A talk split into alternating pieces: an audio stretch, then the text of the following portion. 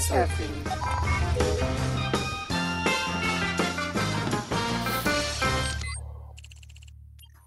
Seguimos con más Flux Station. Esto recién arranca, así que te pedimos que te quedes del otro lado porque hay un montón. Eh, y te contamos que llegó ahora a nuestro piso virtual de Flux Station Santiago Urrizola. Él es director y cofundador de Flux IT. Eh, y él llegó para la inauguración de un nuevo segmento de Flux Station que hemos llamado Digital Surfing. Así que esperamos que te cope. Y en este primer episodio de este segmento, perdón, en todos los episodios vamos a entrevistar a distintas personas de la comunidad digital para que nos cuenten sus experiencias, puntos de vista, truquitos, un poquito de todo. Pero en esta oportunidad, como te decía, Santi eh, nos acompañó porque fue él quien estuvo a cargo de la primera entrevista de Digital Surfing. Así que primero darte la bienvenida a Fluxstation. Hola Santi, ¿cómo estás? Hola Vir, ¿cómo andás? Todo bien, gracias por la bienvenida. Sí, un gusto, un placer ser el inaugurador. Eh, no, la vara baja para que el resto, bueno, construya a partir de esto. ¿no? Eh, bueno, el Fluxer te decimos Chili, así que a partir de este momento de la entrevista te pasamos a decir Chili, para que el mundo lo sepa. Creo que nadie me conoce como Santiago, así que tranquilo. Ah, buenísimo. Bueno, eh, Chili, entonces el segmento este es todo tuyo porque fuiste vos quien estuvo a cargo de, de esta entrevista y queremos que nos cuentes un poquitito, así como un mini mini adelanto de qué vamos a escuchar. Bueno, en esta nueva etapa o este nuevo segmento, eh, una de las posibilidades es empezar a entrevistar a, clientes, gente de la comunidad, pero en particular a clientes, y hay uno en particular que es un nuevo cliente que estamos inaugurando hace poco, que es el grupo Superville, que es, eh, para los que intuyo están al tanto, es uno de los dos grandes grupos financieros de Argentina. Uno es el Grupo Financiero Galicia, que ya es cliente de Flux hace tiempo, y el otro es Superville empezó el proyecto hace muy poquito. Tenemos dos proyectos en grupos de Burville, uno en, la parte de seguros y otro en lo que se llama División Consumo. Y vamos a entrevistar a Franco, Franco de Masi, es un conocido de hace ya varios años, eh, que es el gerente de negocios de la División Consumo. Él nos va a contar primero quién es y, de qué se trata esa división consumo y, y, dónde encaja Flux en todo ese, todo ese ecosistema. Es un personaje bastante interesante. Eh, lo conozco también por Virginia. Él está relacionado con la tecnología, con la matemática y con la bioinformática, así que tiene, tiene cosas, me parece, bastante interesantes para decir. Buenísimo. Bueno, con este adelanto ya picamos, mordimos el anzuelo y no queremos esperar más. Así que si te parece, Chili, vamos ya directo a escucharla. Vamos, dale. Che, bueno, a ver, Franco, contanos un poco eh, quién sos vos, cuál es tu recorrido, de, dónde venís, cómo llegaste a donde estás, qué, nos puedes contar. Bueno, primero que nada los saludo a todos los Fluxers que estén del otro lado. Eh, muchas gracias por darme la posibilidad de ser el primer non-Fluxer en, hacer esta entrevista. Eh, bueno, ¿quién soy yo? Eh, una persona extraña, compleja, seguramente.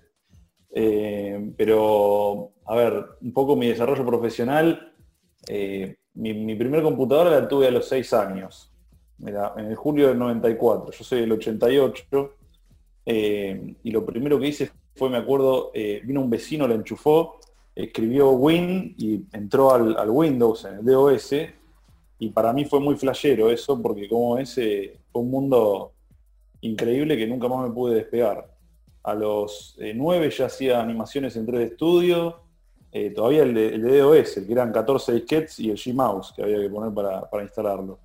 Y, bueno, ya después eh, me mandaron a, una escuela de computación a aprender programación a los 11, 12, que después la mina que enseñaba era una armenia que después terminó siendo la directora de, mi carrera universitaria. y, y, bueno, empecé programando en Visual Basic, Después hice el secundario en, informática también. Cuando salí de ahí ya programaba orientado a objetos, eh, mayormente en Visual Basic, algo, todavía no había C Sharp, imagínense, en el 2004, 2005. Eh, eh, empecé la facultad, empecé ingeniería en, informática, la abandoné a los cuatro años, no terminé, llegué a esta materia de, de tercero. En el medio ya había empezado a laburar en Oracle, programaba en PLSQL y era DBA. Y, después de ahí, entré como trainee, ¿no? Y después de ahí me fui a, trabajar a IBM, que es cuando dejo la facultad, cuando me voy a trabajar a IBM. eh, entré como arquitecto de Big Data y empecé a laburar con tipos muy grosos, ¿no? Muy grosos, empecé a ir a, Estados Unidos, iba a muchos cursos en, Silicon Valley, me, me, me, flasheó mal, conocí gente muy grosa, eh, y, volví a la facultad y estaba estudiando cosas de hace 50 años, o sea, dije, no, no me va. Así que igualmente con mucho respeto a, lo que es la formación académica, me decidí cambiar de carrera y me puse a estudiar estadística, eh, porque es una ciencia más dura, más formal, eh, y, los saltos ahí son cada 100 años por ahí, ¿no? Y en cambio en informática era todo muy volátil, muy, muy rápido. Así que bueno, nada, empecé a estudiar estadística, soy, soy técnico en estadística, que es mi título de pregrado, y estoy a ocho materias de ser licenciado en estadística. Y la idea, bueno, después es, eh, entro a trabajar, cuando me voy de IBM, doy un salto al, al emprendedurismo, que más tarde vamos a hablar de eso, eh, y, después, bueno, me hicieron una oferta muy interesante para entrar al grupo Superviel, y, y entré, y bueno, nada, estoy ahí a, ocho materias de, recibirme licenciado en estadística para después poderme ir a, estudiar en algún momento algún posgrado afuera o algo. Sí, y, llegaste al grupo Superville y ¿qué te encontraste? ¿Qué es el grupo Superville y qué es la, división consumo que es donde vos estás en el grupo Superville? Exactamente, yo llegué al grupo Superville eh, como gerente de innovación. Las, los grupos económicos y sobre todo los nacionales eh, van un poco más, eh, más lento por ahí que, otros grupos económicos que, ya hace algunos años, producto también de los mercados más, maduros, invirtiendo mucho en, transformación digital y, bueno, y en toda esa temática que está alrededor. Yo entré, entré a innovación en el banco, no existía la división consumo, de hecho, y en ese momento el banco empezó a comprar muchas compañías, ¿no? Empezó a, hacer una expansión inorgánica, digamos. Eh, compró Invertir Online, compró al número uno, al número uno de prendas, de préstamos prendarios, eh, de los préstamos para comprar el auto, digamos, ¿no? Eh, o una moto, o un barco de, Argentina, el número uno en usados, ¿no? bueno, y compraron varias, varias empresas, así como, como estas, eh, armaron también la parte de asset management, armaron la parte de supervisión seguros, que era una, era, era una división adentro del banco y la armaron una compañía. Bueno, y todo eso, eh, junto con la financiera que tenía el banco, que era CCF, eh, bueno, al cabo de un año y pico en el que estoy ahí, se arma la división consumo que buscaba un poco juntar todas las empresas menos invertir online, ¿sí? Es decir, queda el banco, invertir online y la división consumo, ¿sí? Dentro del grupo, que están todas las otras empresas, que tienen una particularidad, una particularidad que generalmente financian consumo, ¿sí? Financiar consumo es financiar la compra del supermercado o un micropréstamo para cambiar el termotanque o para hacer un arreglo en tu casa eh, o para comprarte un auto, que en realidad estás consumiendo, digamos, un auto, si bien es, una, un producto que también lo venden los bancos, está muy orientado al consumo, y esa es la división consumo, básicamente, ¿no? Eh, me, ofrecen ir a laburar ahí para hacerme cargo de todo, para dejar innovación en el banco e irme a trabajar ahí para hacer todo lo que era la, transformación digital y la fusión de varias compañías, porque en el fondo eran como, de hecho, cinco compañías eran, ¿no? O sea, vos llegás a División Consumo como gerente de innovación y te encontraste con la, particularidad de tener que unir un montón de empresas, todas distintas, que fueron adquiridas y fusionadas en un momento distinto. ¿Y, cómo, es ese proceso? Y es muy duro, porque imagínate que tenés eh, cinco operaciones distintas, o por ahí había un poco menos, por ahí había tres operaciones distintas, porque algunas ya estaban fusionadas de antes, pero pero el objetivo que me habían puesto era poner todo acá adentro, básicamente, ¿no? En un, teléfono. Así que imagínense que eh, no era para nada fácil, sobre todo porque había mucha, mucha deuda, lo que se llama deuda tecnológica, eh, obsolescencia tecnológica también, y aparte una compañía que estaba pensado para, para abrir las sucursales de lunes a viernes de 9 de la mañana a las 6 de la tarde y después ya está, no había nada más, ¿no?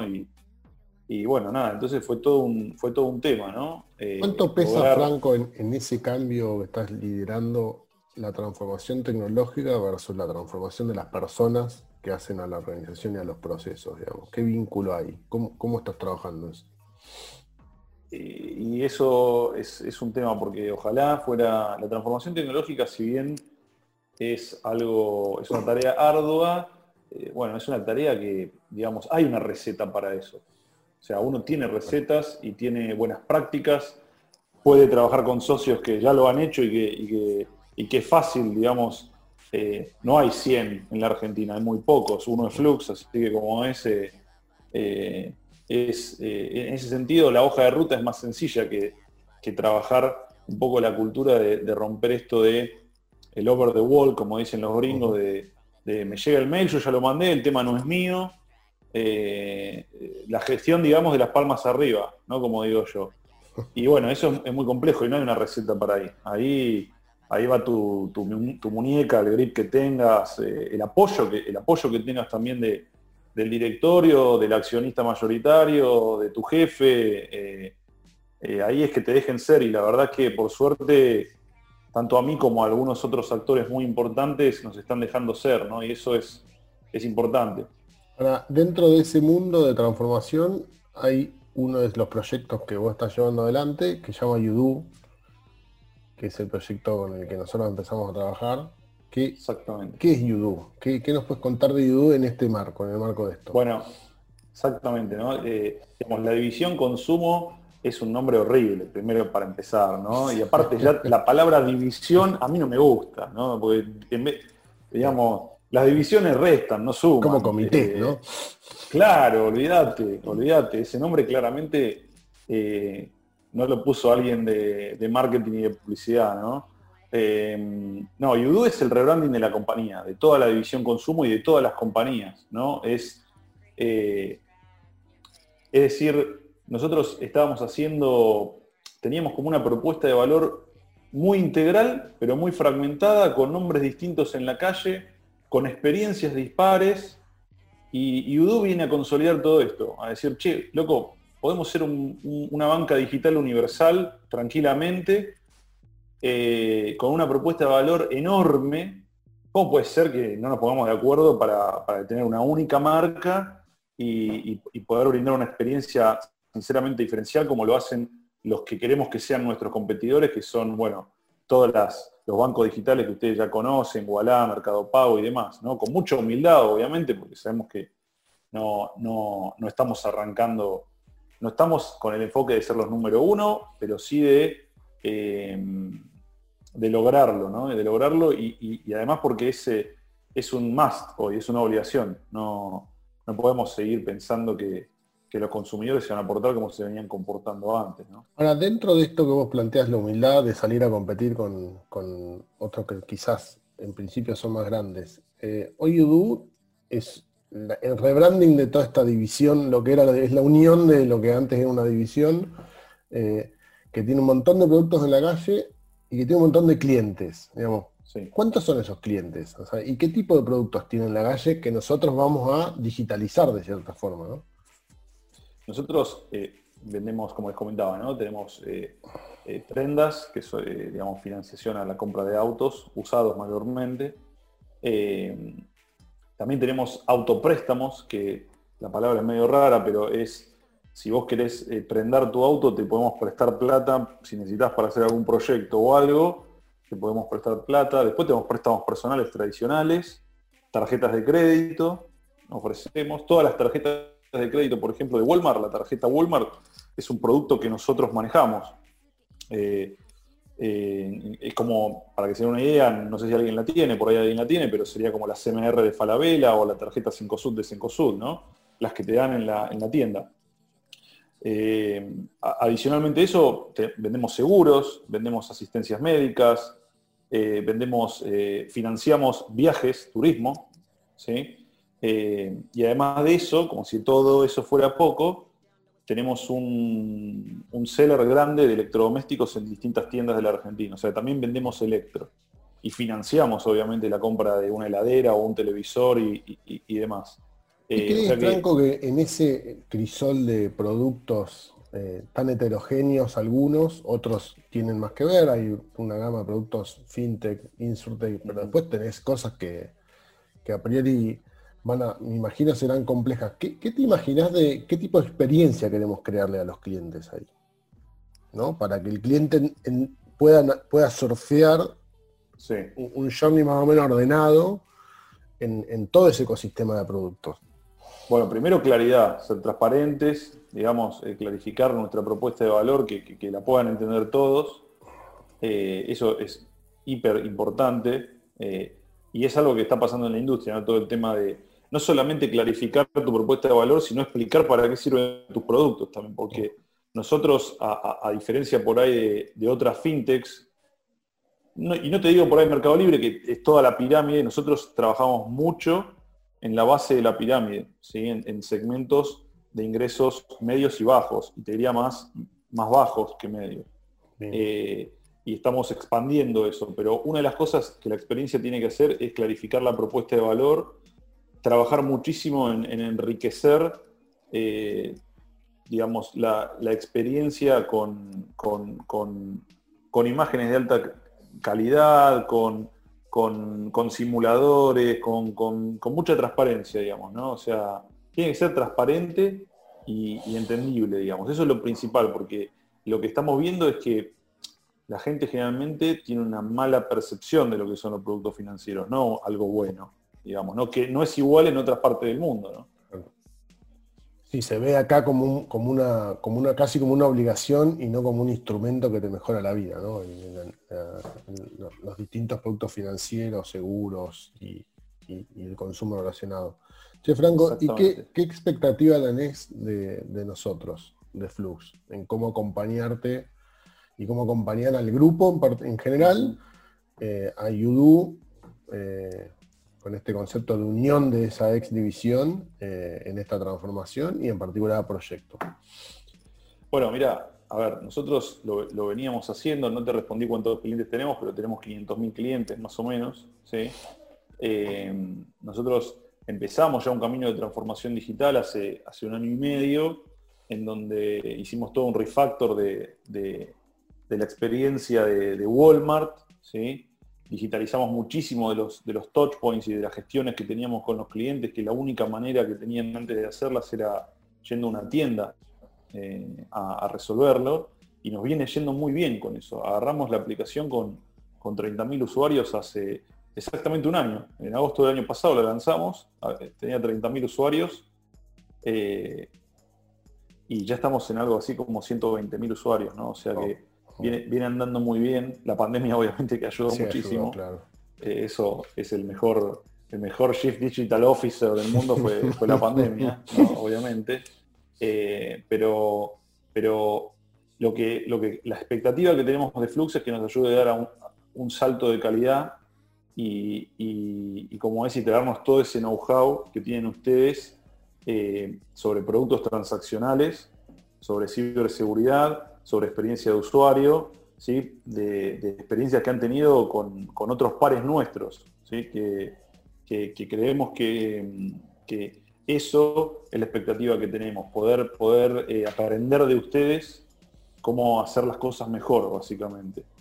Eh, esa es la gran expectativa. No tengo duda que, hacia eso vamos, el equipo te está escuchando, así que está bueno que, que, lo vea de primera mano de vos. Recién arranca el proyecto, así que estamos todos bastante entusiasmados.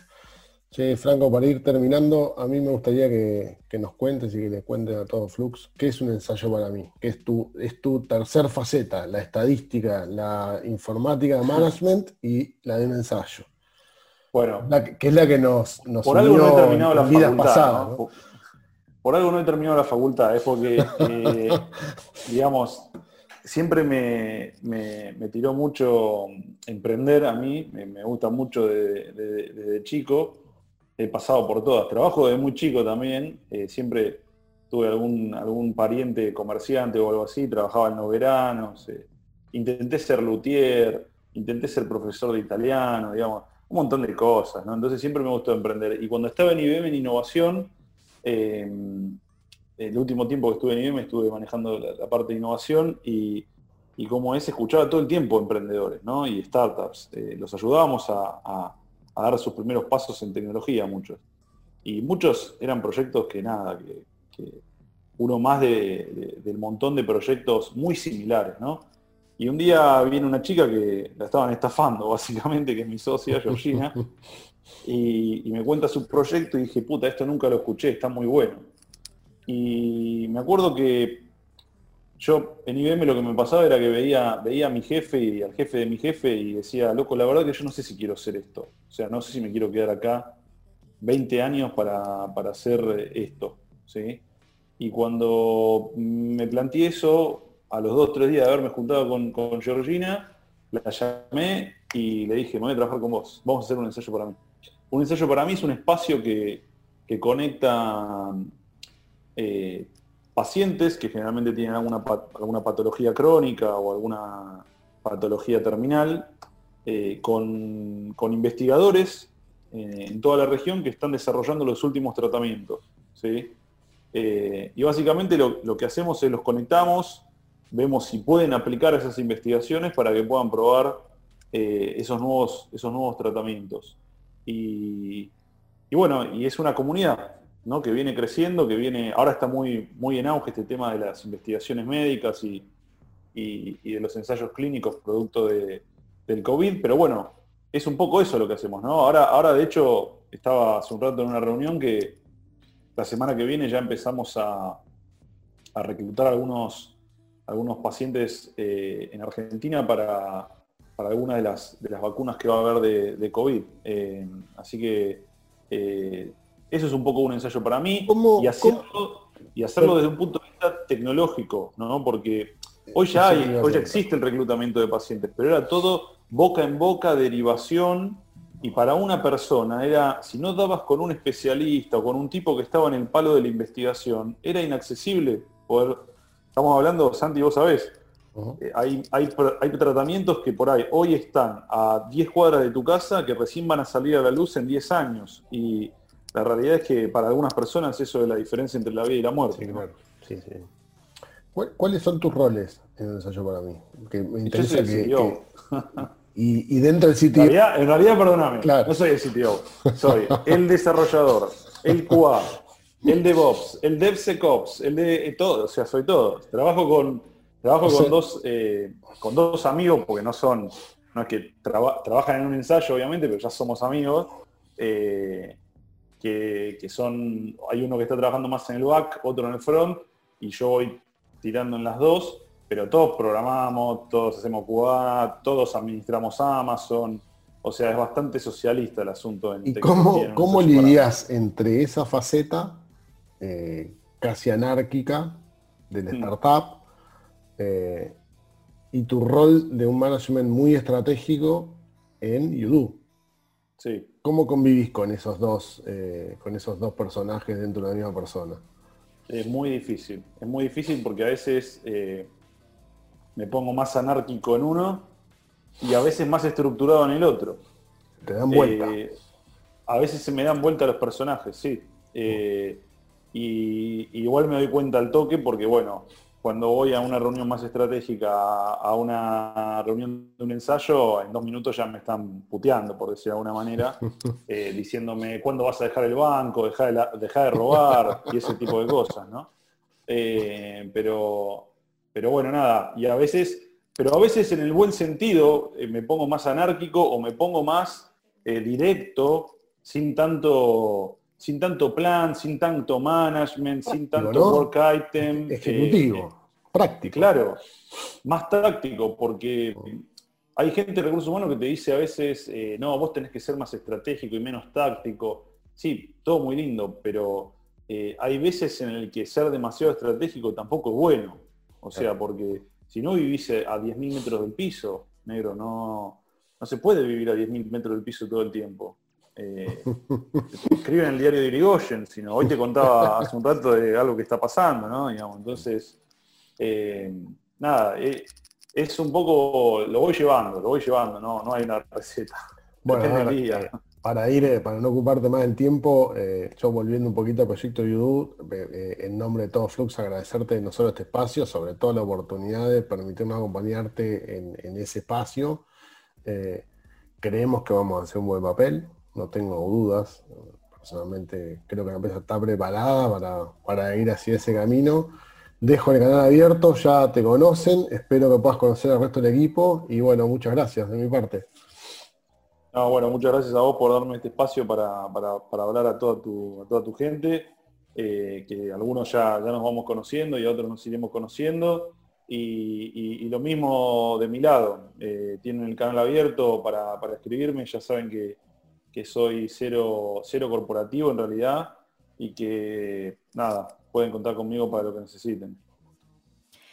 Muy bien, y estábamos escuchando a Santiago Urrizola, eh, director y cofundador de Flux IT, que estaba entrevistando a Franco Di Masi, gerente del negocio eh, digital de la división consumo del grupo Superville, y también CTO en un ensayo para mí, como comentaba ahí al final de la entrevista.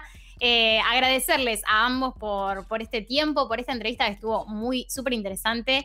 y bueno, que no sea la última vez tampoco que nos volvamos a encontrar.